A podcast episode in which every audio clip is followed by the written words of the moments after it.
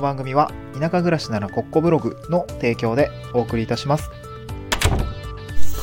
はい、おはようございます。東京から淡島に家族で移住して、ライターやブログ運営をしたり、古民家を直したりしている小場旦那です。今日のトークテーマはですね、地域おこし協力隊が闇深い理由みたいな話をしたいなと思います。えー、地域おこし協力隊、闇。うん。まあ、こんな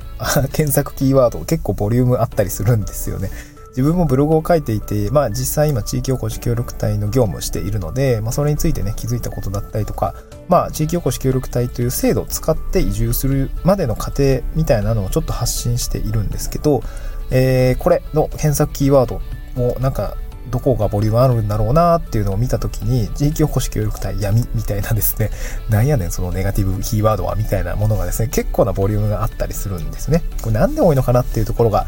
あのまあ、なんとなくね、あの実際なってみたりとか、他の人の話を聞いていたりとか、まあ、各他でも、あの中から見え、見え、中の事情を知った上で、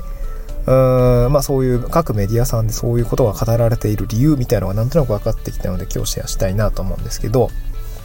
あの、これ端的に言うと、まあやっぱ運用、いや、二つぐらい理由ありますかね。一つ目は、自治体の運用が結構ふわふわだからってこと？まあ結構成熟していないっていうかですかね。で、二つ目が、あの、入ってくる人と自治体の中でのギャップが大きすぎるからっていう感じですかね。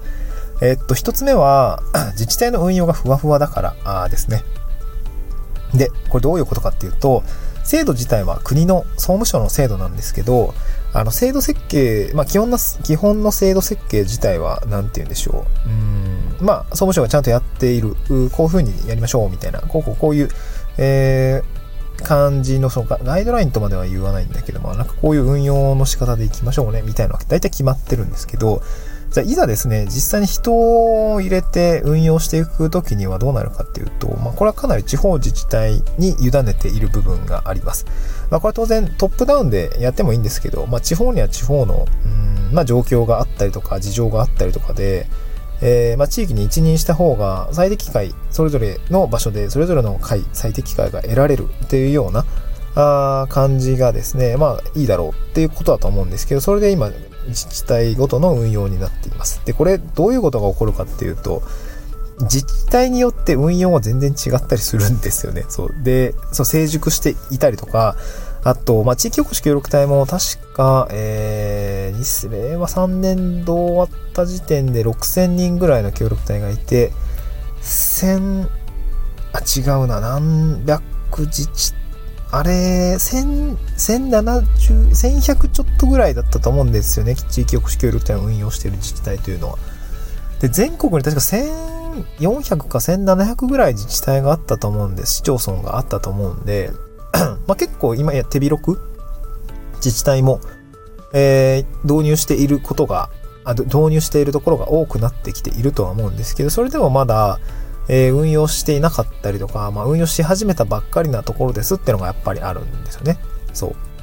なので自治体側としても、運用ノウハウが溜まってないっていう自治体も結構地域おこし協力隊を募集していたりします。で、これあの、長年運用している、あの、自治体も当然あって、そこはね、割とこう成熟しているんですよね。ただ、ここ結構落とし穴があって、長年運用してるんだけど、あの、長年運用している部署かどうかはわかんないってことなんですよね。うん。ここ結構ミソで、あの、僕も、まあ、各自治体の規模感だったりとかにもよるんですけど、例えばすごい、まあ、小規模の、まあ、例えば村単位とか、町単位みたいな、なんかそういう感じだと、多分その町の全体として協力隊を採用するみたいな、感じがあると思うんです。で、まあ一旦採用して、その後は、まあ各わかんないですけど、こう、なんていうのかな。うーん、取りまとめはしていて、実際の実業務としては、あちょっといろんなとこで行くみたいな感じがあったりするんですけど、これ結構市だったりとか、まあ僕も今住んでるのが人口4万人超、4万7千人ぐ4万3千人ぐらいですかね。の市町村、まあ市なんですけど、そうなると、うん、なんかこう、各部署ごとに採用を取ったりするんですね。えー、この課は、協力隊取っています。結構長いです。もう10年以上やってますとか。で、この課は3年前やってましたとかね。で、これからこの新しい課が協力隊取りたいんだみたいな。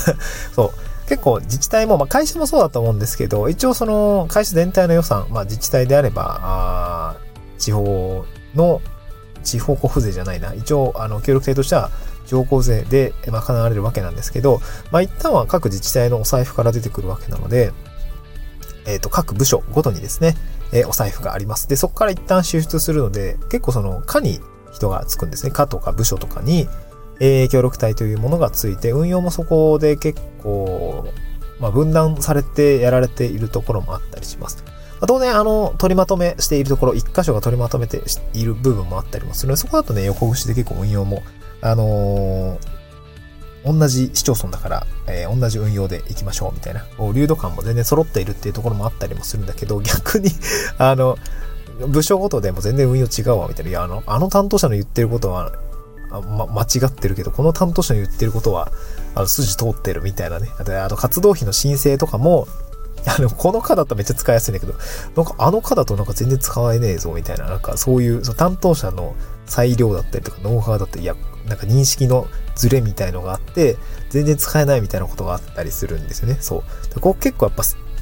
あの、難しくて、レイヤーごとに言うと、まず自治体が運用しているかどうかの、まあ、その運用ノウハウの、あの、成熟度合いっていうことですね。で、その次が、その、自治体の中でも、協力隊運用してる部署の成熟度合い。そう。で、最後み、あの、どんどん深くなっていくんですけど、あの、それこそ本当に人に、人によるんですけど、担あの協力隊を、まあ、運用する担当者の習熟度合いみたいなところで、結構三層構造で、あの、どんどんどんどんどん、なんていうかな、こう、協力隊の良し悪し決まっていくかなと思うんですけど、まあ、当然ね、そこに、まあ、人対人なので相性ですよね。二つ目の、その、入ってくる人と、えー自治体の運用との、まあ、ミスマッチみたいなところが起きると、これはもう本当に、あの、不幸な感じになっちゃうってことですね。うん。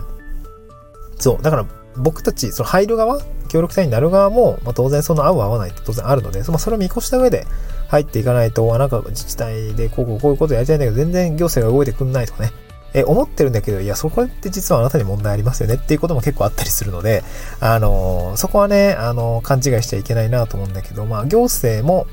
悪いところは当然ありますし、あのこっちね、入る側も、あの、いや、それはちょっと虫が良すぎるよねって話も結構あったりもするので、聞いていると。そこはね、あの、ちゃんとした方がいいかなと思いますね。